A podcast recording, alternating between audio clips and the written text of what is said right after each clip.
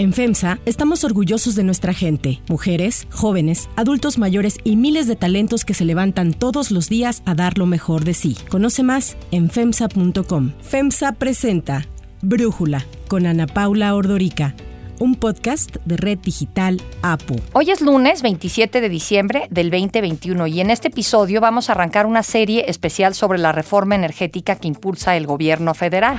Estamos procurando resarcir el daño que ocasionó la llamada reforma energética. No significa nacionalizar ni estatizar, significa darle su lugar a la Comisión Federal de Electricidad. Así fue como el pasado primero de octubre el presidente Andrés Manuel López Obrador anunció que se había entregado al Congreso una reforma constitucional en materia energética que particularmente pretende modificar el sector eléctrico. Esta reforma busca modificar algunos artículos de la Constitución, específicamente los artículos 25, 27 y 28 de la Constitución en materia energética. Y para platicar de qué se trata, vamos a irla desmenuzando y el día de hoy le agradezco agradezco a Rosanetti Barrios, analista independiente del sector energético, platicar con nosotros. Rosanetti, a ver, una de las premisas de la reforma es que quiere de, que el espíritu, pues, o lo que propone esta iniciativa es garantizar que la CFE produzca cuando menos el 54% de la generación eléctrica del país y la inversión privada, pues,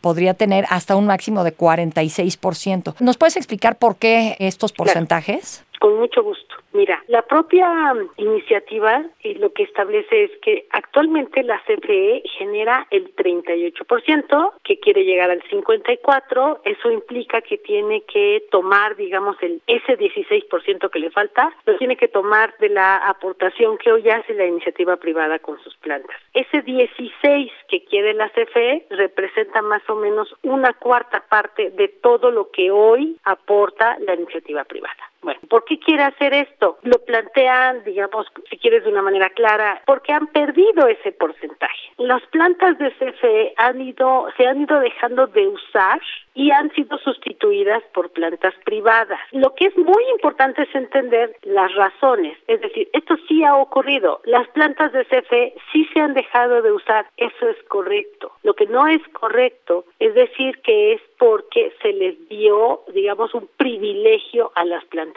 privadas. Sí es cierto que entraron plantas privadas sustituyendo las del Estado, pero esencialmente esto se debió al hecho de que esas plantas generan de una manera mucho más eficiente es decir, con menores costos producen más energía. Y esto es resultado de que las plantas de CFE se desarrollaron con tecnologías que hoy ya están realmente fuera de mercado. Es decir, son plantas que utilizan diésel, que utilizan combustóleo, porque así fue conceptualizada la CFE en los 60, digamos, aprovechadas el, el que la que Pemex generaba, pero hoy esas tecnologías, además de caras, tienen una alto y grave impacto en la salud ya que tienen eh, grandes emisiones. Bueno, dicho esto, es fundamental entender que las plantas privadas, muchas sí producen a gas natural, es cierto, otras producen con energía renovable, me refiero específicamente a viento y sol,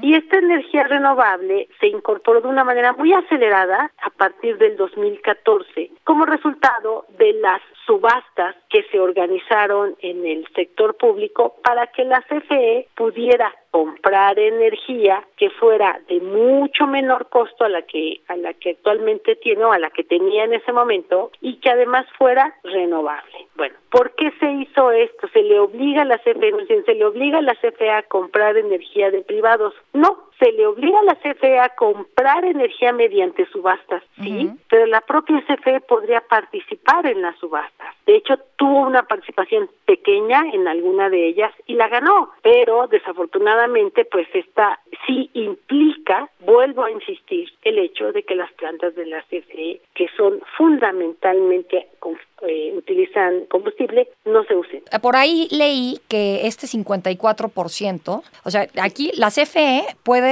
producir del 54 hasta el 100% de la energía que se produciría en México. Y la iniciativa privada podría producir de 0 hasta el 46. No puede, eh, o sea, como que el 54 es el piso para la CFE. Y que ese número y que ese número salió porque fue lo que produjo la CFE en el 2018 y dijeron, "Ah, bueno, pues eso." Quería confirmar esto contigo. Sí, efectivamente, tal como está redactada la iniciativa, en la exposición de motivos ya habla de un 54 y un 46, pero cuando te vas específicamente a la redacción de los transitorios que dicen cuánto va a poner la CFE, habla de un mínimo 54%.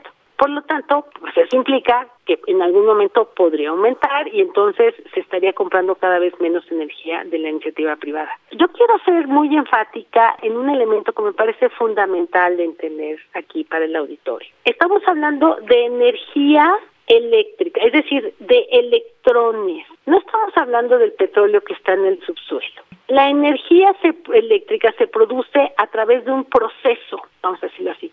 Por lo tanto, ¿Quién sea el dueño del electrón? Si la, el electrón lo produce una planta del Estado o una planta privada, no hay absolutamente ninguna diferencia para el consumidor. Yo quiero hacer aquí otra vez muy enfática, es fundamental que quede muy claro que no se trata de privilegiar la energía que producen las plantas privadas, sino de privilegiar lo que más le conviene a México. ¿Y qué es eso? Energía de buena calidad, energía del menor precio posible y de preferencia, y afortunadamente eso ya se puede hacer, energía renovable, porque eso cuida la salud de los mexicanos. Eso nos permite disminuir emisiones y ayudar a que la raza humana se mantenga viviendo en el planeta por más tiempo. Entonces, es de verdad para mí es fundamental. Hay otra cosa que quiero destacar. Se dice y se ha puesto mucho en la mesa que la CFE en realidad no es cierto que la mayor parte de sus plantas, bueno, lo dice la, la propia CFE, no es cierto que la mayor parte de sus plantas utilicen combustibles y siempre nos habla mucho de las plantas hidroeléctricas e insiste en que ella, la CFE aporta la mayor parte de la energía limpia que hoy se consume en México. Bueno, esto es cierto parcialmente. A, ver. la CFE sí tiene hidroeléctricas, sí es cierto que las tiene, son las grandes presas que existen en el país, sí es cierto que esto es energía limpia, no es realmente ya renovable por una serie de impactos que tiene en el planeta, pero vamos, sin duda es energía limpia. Y también es cierto que durante los meses de lluvia, con la generación actual, digamos, ha permitido que, por ejemplo, en septiembre, la CFE efectivamente haya inyectado al sistema más del 50% de la energía limpia. Eso sí es cierto, insisto, en un mes de lluvia, de grandes lluvias. En los meses de mayor sequía, como es enero, las plantas hidroeléctricas no podrían aportar la cantidad de energía que ya aportaron, que aportaron en septiembre, en los meses de lluvia, porque si lo hacen, entonces ponen en peligro el agua que está almacenada y que debe de ser utilizada fundamentalmente para el consumo humano. Por lo tanto, lo que el sistema eléctrico mexicano requiere es que haya más energía renovable, e insisto, ¿por qué renovable? Porque es barata y porque nos cuida la salud de los mexicanos, para que en el momento en que no llueva tengamos opción, ¿ok?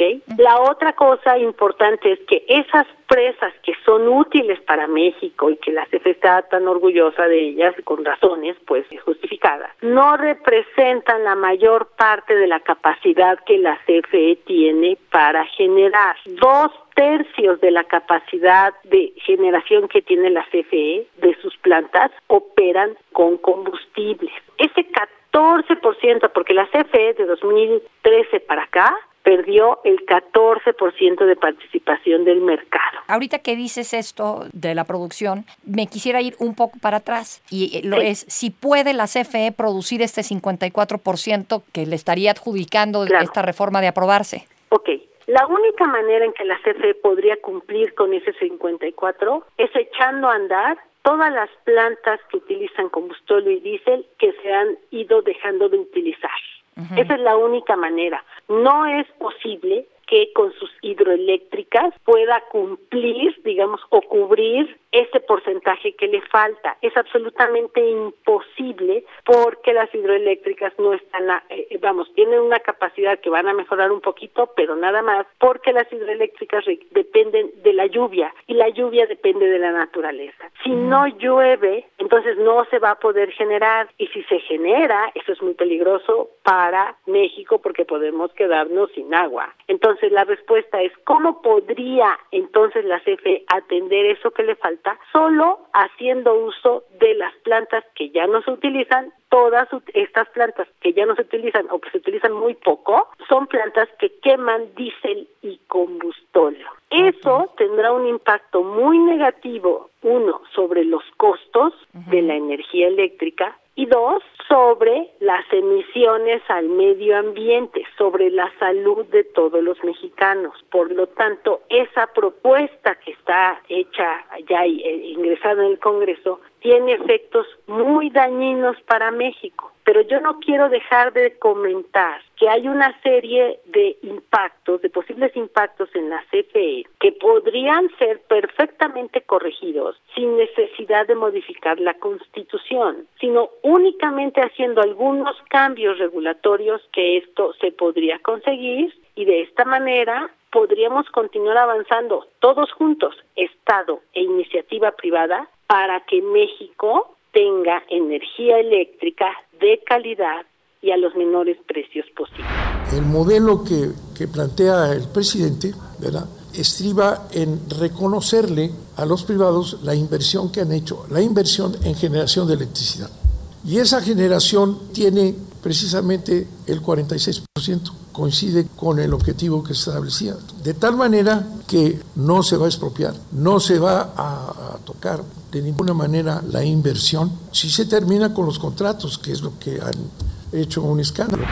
Ahora, he oído también que con esta reforma eh, la CFE se volvería un monopolio porque sería el único vendedor de energía y sería un monopsomio porque sería el único comprador a la, a la iniciativa privada. Yo ahí ya me confundo porque digo, si los privados pueden producir hasta el 46%, entonces, ¿por qué podemos seguir hablando de monopolio? Con mucho gusto porque el único, así como está puesta la iniciativa, el único que va a poder vender la energía eléctrica a quienes consumimos, a todos, a las residencias, a las familias, a las industrias, sería la CFE. Es decir, la CFE le estaría comprando este 46 a plantas privadas, pero solo la CFE le va a poder comprar esas plantas privadas. Que eso lo hace un monopsomio. Y después, esa energía que compró por un lado y que va a generar con sus plantas por otro, esa energía, el único vendedor sería la CFE, exclusivamente la CFE. Pero déjame darte un elemento más. Tal como está puesta la iniciativa, pretenden desaparecer al regulador para que sea la CFE quien solita,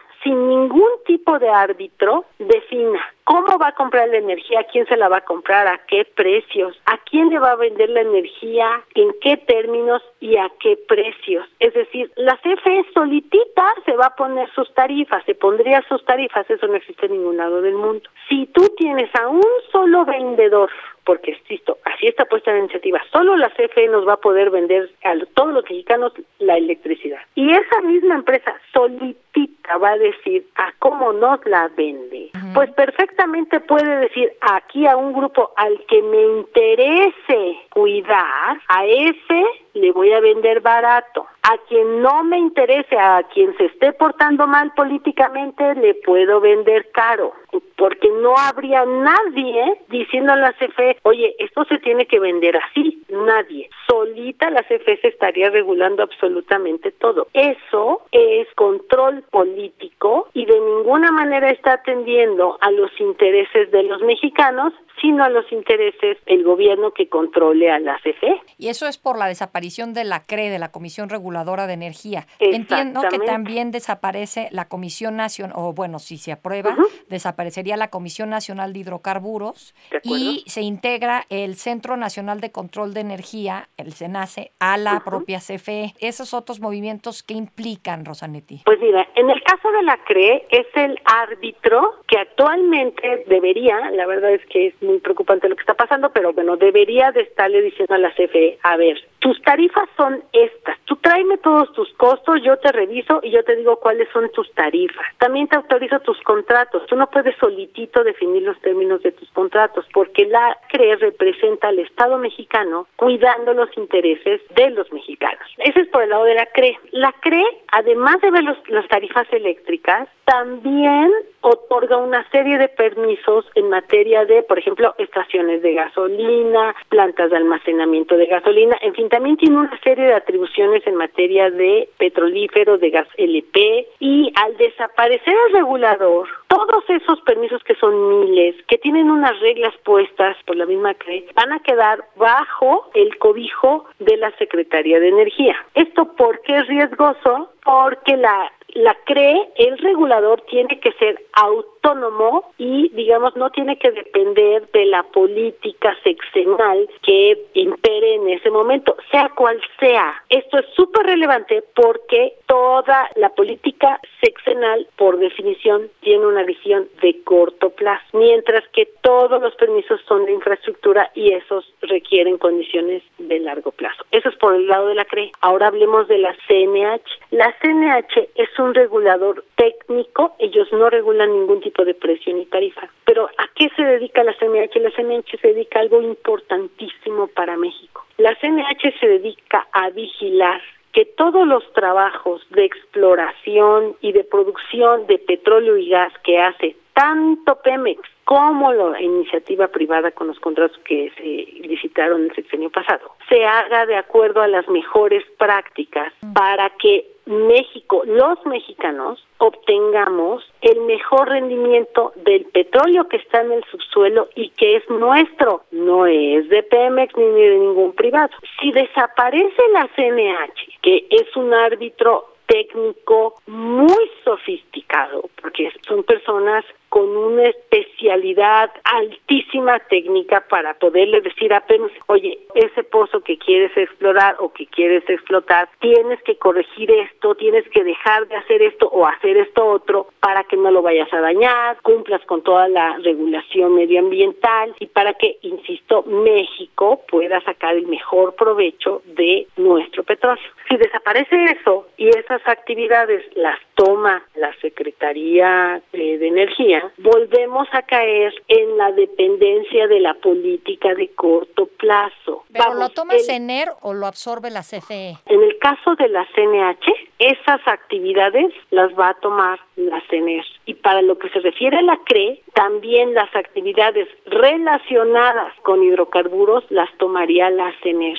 Es decir, lo que hace la CRE, una parte lo toma CFE y otra parte la CNER, y lo que hace la CNH lo toma completamente la CNER. Hay, Rosanetti, algo en la iniciativa que te parezca que sería positivo para México, para los mexicanos? Mira, yo creo que lo positivo de esta iniciativa es que nos trajo a la mesa de discusión, digamos, de la sociedad el tema. Mm es muy importante que todos entendamos de qué se trata esto. Yo sé, en principio, a todos lo primero que nos preocupa o prácticamente lo único es, uno, que sí tengamos energía y dos, cuánto pagamos por ella. Bueno, pero para que eso se logre se tienen que hacer muchísimas cosas. Entonces, yo sé también que no es perceptible para la mayor parte de la sociedad si hubo o no alguna ventaja de la reforma de 2013. Uno. Dos. También sé que para la mayor parte de la sociedad una acusación de corrupción y de abuso por parte de la iniciativa privada sobre el Estado mexicano hecha por el mismo presidente de la República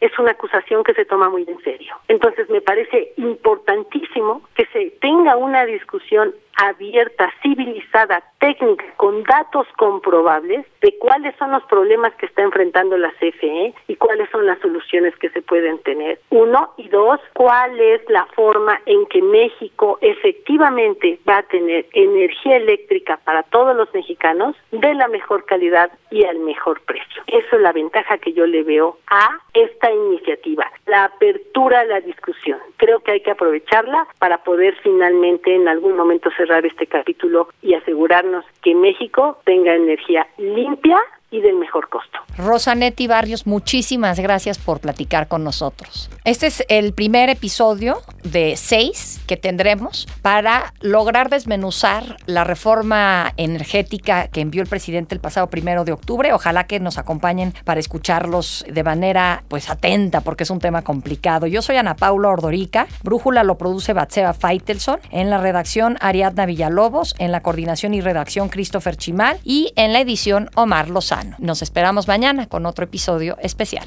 Oxo, Farmacias ISA, Cruz Verde, Oxo Gas, Coca-Cola FEMSA, Invera, Torrey y PTM son algunas de las muchas empresas que crean más de 245 mil empleos tan solo en México y generan como parte de FEMSA. FEMSA presentó Brújula con Ana Paula Ordorica, un podcast de Red Digital APO.